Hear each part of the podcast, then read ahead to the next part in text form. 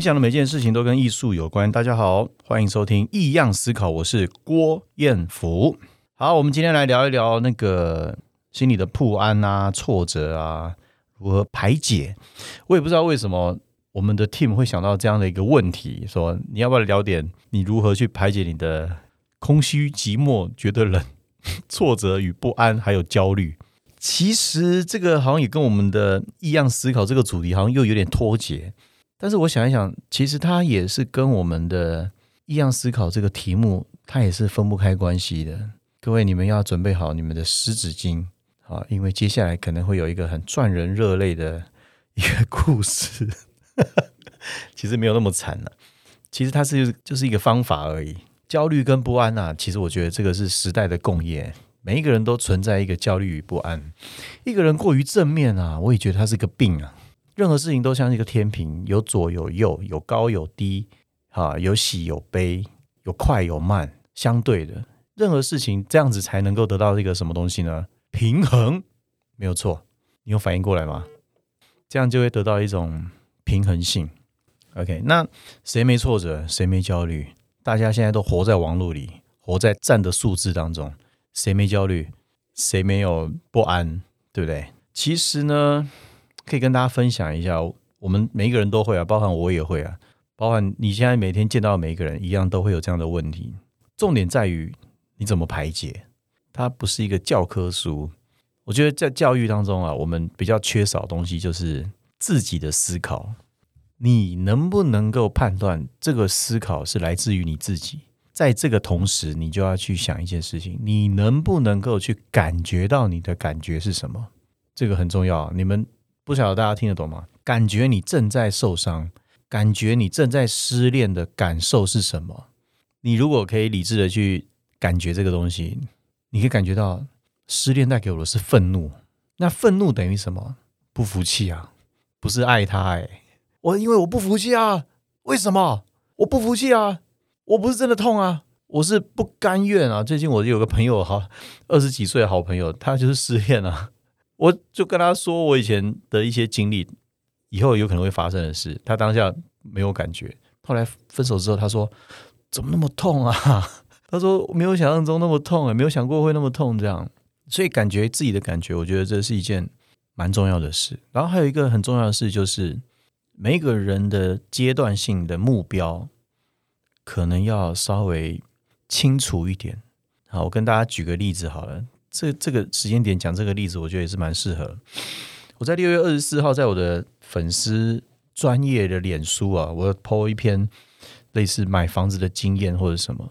Anyway，你们可能有看过我的脸书，或是没有看过，可能很多人是没有看过，因为你根本没有在在意我的脸书或什么。我觉得这都很正常，因为我是一个长时间没有在讨好别人，或者在讲好听话给别人，但是我不会愤世嫉俗的乱骂，讲难听就是两个字。就是放着，好，那那一天呢？其实我也没有任何企图，就是我老婆跟小孩他们要上楼，然后把灯关掉，灯是我关的嘛，然后他们上楼了，灯关掉之后，因为我我们家是呃三百六十度除以二十多少？一百八十度的 全景落地窗，那是黄昏大概五点多的时候，那最近不是很热嘛？其实五点多那个时候天还蛮亮的，灯关掉之后呢，哎，我就看到一一个风景，就是。落地窗外面的光线洒进来，这个黑黑的房子里面，这个时间好像对折了。我就想到这几年我发生了什么事，我怎么现在在这个地方？我不假思索，我就相机拿起来拍一张，然后我就在沙发躺着，我就在想，嗯，其实创作当中内心是会有很多的煎熬跟矛盾，好，跟自己难以沟通的一个阶段。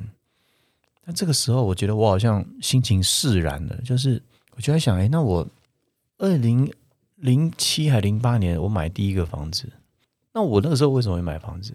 我是六十八年十二月三十一出生的嘛。我们那个时候灌输我们就是买房子是最根本的一件事啊。我那时候跟我自己讲，我三十岁之前一定要买房子。但是我二十八岁的时候，其实我已经很怕了，你知道吗？我心里已经很很焦虑了。我有在赚钱，但是我爸妈还要还要照顾嘛，好，然后还有一些家里的费用还是需要我们两兄弟要付这样。但是我觉得还是我还是必须要做到这件事。我就在大直那边看到一个套房，为什么我看套房？因为我在出外景的时候住的饭店都是像套房，我就想要把家里弄得像以前饭店那样。然后就在美丽华商圈对面那边看到一个小套房，那时候好像买六百多万还几万，我忘记了。那时候可以贷到七成吧，但是我也要准备多少钱？六三十八，也是要准备两百万左右，加上装潢现金哦。我真的没有诶，各位，真的没有，我还差一点点，怎么办？信用贷款啊，你就拿你的名字去信用贷款，拿你的命去压。对，所以有很多种方式是可以买房子。我那时候一个月不吃不喝，可能要几十万要几十万，所以那几年就是钱来就干，不挑。那这样的一个目标会有一个很好的效应，就是，哎呦，人生哪有什么挫折啊？啊，有钱就干啊！我他妈每个月要缴那么多房贷，对不对？我每个月要这样这样这样，要缴那么多钱，对吧？对我那个时候来讲，我缴那么多钱，我哪想得了那么多啊？好，那个时候其实把家里弄得漂漂亮亮的，那其实也没什么装潢啊。那你们知道，我自己也算是一个类设计师，我就把我的画裱框啊，然后挂在家里这样，哎。那我们家就像一个小小的美术馆啊，这样的感觉。就这样子买了房子之后，你发现一件事：我怎么变得好像很少回家了？因为大部分时间都在外面。然后我那天拍了这个照片之后，我就想到，哇，这样的一个经历啊，其实心里是还蛮蛮欣慰的啦，蛮快慰的，说就是好像要谢谢自己这样一路这样累积。然后后来我也买了其他地方的房子，然后也住进去，我都是自住啊，我没有。投资啊，或者是什么，但自助的同时，就是时间也可以换给你一些一些应有的一些回馈嘛，对啊，所以我就一步一步这样，然后现在我那天拍了一个照片，我我就真的有感而发，大家可以去看那一篇，我自己是非常有感，而且有两千五百个左右的分享啊，一千一百个留言，十万多个赞，我的天呐，是发生什么大事了吗？然后就很多新闻记者转发，然后很多的防重业者转发。Oh no，我我没有代言任何，Come on，我怎么又变成一个很励志的例子了？我我下面第一篇我有留言给大家，我记得我有说，其实我并不是在建立什么人设哈，然后来垫高我自己什么时候，我真的就是纯粹跟大家分享，就是当你在抱怨的同时，其实世界没有变，世界还是很美好的。你有一个很明确的目标，其实你可以化解掉你很多心里的委屈，你知道吗？这个其实是真的还蛮重要的。这个设定一个目标去完成它，梦想，梦想，梦想，梦想这个事情，其实有的时候讲一讲很矫情诶，就是梦想好像就去做梦想的事，在我们的社会当中就要变成一个很神圣一样这样。但是其实，在做梦想的同时，你如果有已经已经有所准备的话，我觉得这是一个负责的人生诶。人生为自己负责是一件很应该要做的事，并不是一个附加或者是不该的事情。哎梦想没有那么浪漫嘞，各位，梦想需要付出很多的心力啊，不是努力而已哦，是你无时无刻都要在这个状态当中。他有一天来的时候，我可以跟大家分享，你不会有那么的开心的，你不会像电影演的那样，哦耶，不会的，因为那个等比率啊，你你付出的心力，你的这个状态，跟你后来达到的梦想。你会发现，其实梦想好小哦，我已经超用力了，怎么才这样子？其实梦想就是这个样子，但是享受这一切的过程，人生就会过得很明亮。哎，这是真的，你人就会变得很有自信，因为你知道你要的是什么，你知道你心里想的是什么，那你怎么会有挫折呢？就好像我们在跑马拉松一样，我不知道你们有没有跑过马拉松，跑马拉松到后来真的累得跟狗一样。然后我有一次。有一次我跟朋友去跑马拉松，我想说还好吧，哎，我以前不是体育系的吗？还好吧，哦，我这是太骄傲的结果，你知道？因为呢，有一些马拉松它是要跑跑上快速道路，你知道，上去你是不能下来的，大家都往前跑，你往后跑很久。然后我真的跑到十七 K 的时候，我已经全身已经快没力，我后面整个抽筋跑回来了。因为我稍微比较快、比较壮一点，所以我等于抱着肌肉在跑。那人生就像马拉松一样，你专注于你的目标，专注于你的过程。其实旁边的人，你只会听到嘈杂声，有掌声，有嘘声，有稀稀疏疏不在意你的人，什么人都有。但是你你怎么会听得到呢？如果你专注于你的目标，你怎么会听得到呢？你反过头，你还会以为他们在给你掌声，然后你跟人家握个手，你换来什么？这个人好有气度哦。其实你根本没听到啊，有可能啊，对吧？这是一个转化了，转换自己的心境的一个一个方法。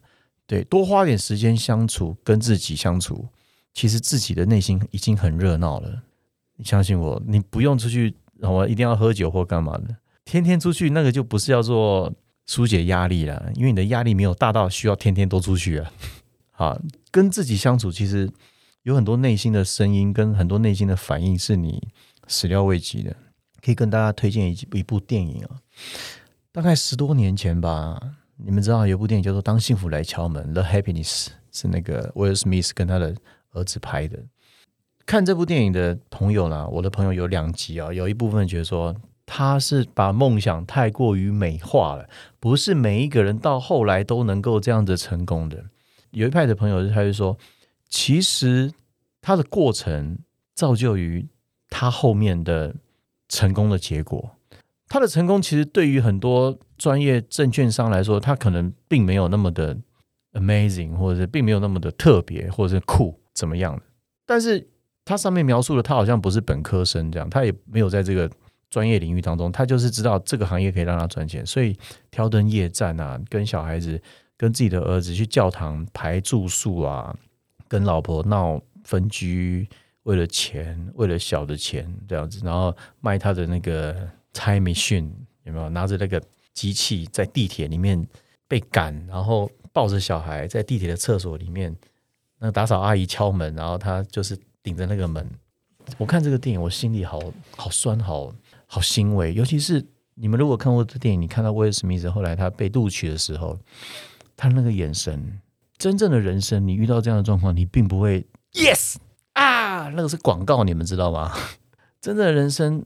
他就是默默点头，他还是在这个老板的面前保持住一定的尊严。他并没有说我没有钱，我很穷，我在你们面前我表现的我很没有尊严，苦苦哀求别人。他还是保持他的高度。借人车借他二十块，他其实剩就剩这二十五块而已。多少钱我不记得，那反正那不重要。然后后来他得到这个工作的时候，万中挑一还挑二，他那个眼神我。跟各位分享，如果你没有人生没有遇过这样子的低潮也好，或者是不要说折磨那么惨了，经历也好，你不会用这样的方式把它诠释出来的。默默的点点头，咬嘴唇，然后眼睛泛泪，就是不让眼泪流下来。但是他拿到了，哇！我现在讲都快哭了，哎，太感动了，真的很推荐大家去看这部电影。那那过程得到结果之后，你发现它很甜，又有点酸酸的。好，那我非常推荐大家去看这部电影，然后是抱着正面的态度去看这个电影《魔术方块》。他在玩魔术方块，他很多的细节就可以刻画这个人物的角色，一个市井小民的角色如何到达他的梦想。大家可能会觉得，哦，电影不都这样演的吗？最后一定会这样？没有错，它是很美国式的电影，很英雄主义式的电影。但是我觉得。它的过程，它的表演，它让人们觉得是有希望的。The happiness，它的海报就是后面有一道光。再来讲到一件事情，跟这个电影也有关。二零一七年的时候呢，我在上海待了两个月，我住 M B N B。那个时候呢，其实我是去找机会的。那找机会就在外面磕磕撞撞，每天吃麻辣锅啊，每天唱 K T V 啊，然后见不同不同的人啊，这样子。我住的那个 N B N B 房间里面。就是一张当幸福来敲门的大海报，我可以提供给我们的小编，到时候这个照片我可以放在下面。我跟这个海报合照，我就在一个躺在一个沙发上。各位，人生默默当中，它真的有一个无形的力量，它在安排着你做某些事情，推进你做某些事情。你的个性绝对影响你的人的一生，那你的个性也造就你的所有。它没有好，没有坏，那就是我们此生。在修炼的此生在修行的部分，那今天这一集的内容并没有用很负面的心态去跟大家讲，是我是希望用一个很平静的方式跟大家阐述怎么样去面对所有的挫折。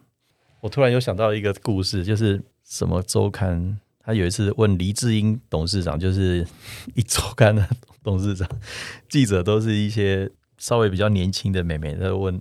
问那个黎志英黎大佬说：“李老板，已经是暑假要结束了，大家要进入职场，那你觉得现在年轻人有没有要牺牲什么，然后才能够去找到一个好的职业？” 讲的实在太好了。他就说什么？他说哪有什么牺牲啊，哪有什么挫折的啊？你去死掉算了，有什么挫折的啊？又不是要要你一条命，有什么好牺牲的？他说你就去做吧，你想到什么就去做什么。好，你什么都还没有开始啊，为什么你就要来选择嘞？你是什么啊？啊，不管你念什么学校毕业，你开始都没有开始啊！啊，有什么好牺牲的？你去死掉算了。你是打仗吗？还是干嘛？有那么严重吗？有用用牺牲这两个字？你要唱歌就去唱歌，你要玩就去玩，你要干嘛就去干嘛。那你不要要玩的时候，你又想要事业成功，你以为是谁啊？你以为是上帝啊？这句话好像讲的很讨凯，对不对？我相信各位听众可能听了也会觉得好像很讨凯，但是他讲的有没有错？怎么好像没有错啊？你是谁啊？你为什么把自己想的要牺牲那么严重？因为你不缺吧？你没有那么想要，你没有那么的渴望，就像溺水一样。你有多么想要吸到一口气，那样的全身的挣扎跟用力，我溺过水，我有那种感觉过。你有多么渴望，你有多想，当你那么想的时候，其实没有一样事情是你的阻碍跟你的挫折，那你不会不安，你只是想要吸一口气而已啊！你怎么会想到焦虑呢？对不对？我其实年纪也没有说到真的非常老了哈，可能就四十三岁，但是有很多的累积经验哦。也不是老生常谈，是我觉得一个人的气场跟一个人的气息可以决定你今天会遇到谁，这个是真真切切的事实。我跟大家分享到这边，就是如何去控制你的不安，控制你的焦虑，感觉你的感觉。没错，这是异样思考。你可以在你创造出的梦想当中挥洒你的天分，你可以在你的。你买的第一个房子当中，把自己的房子弄得像美术馆一样。有的时候这个房子很漂亮，但是你是租的，把它弄得像美术馆，你会觉得我是人家美术馆里面的员工，感觉还是不太一样的。Just do it，任何事情都会成功的。各位朋友，如果你喜欢这一集的话，欢迎订阅《异样思考》，我是郭元福，下次见，拜拜。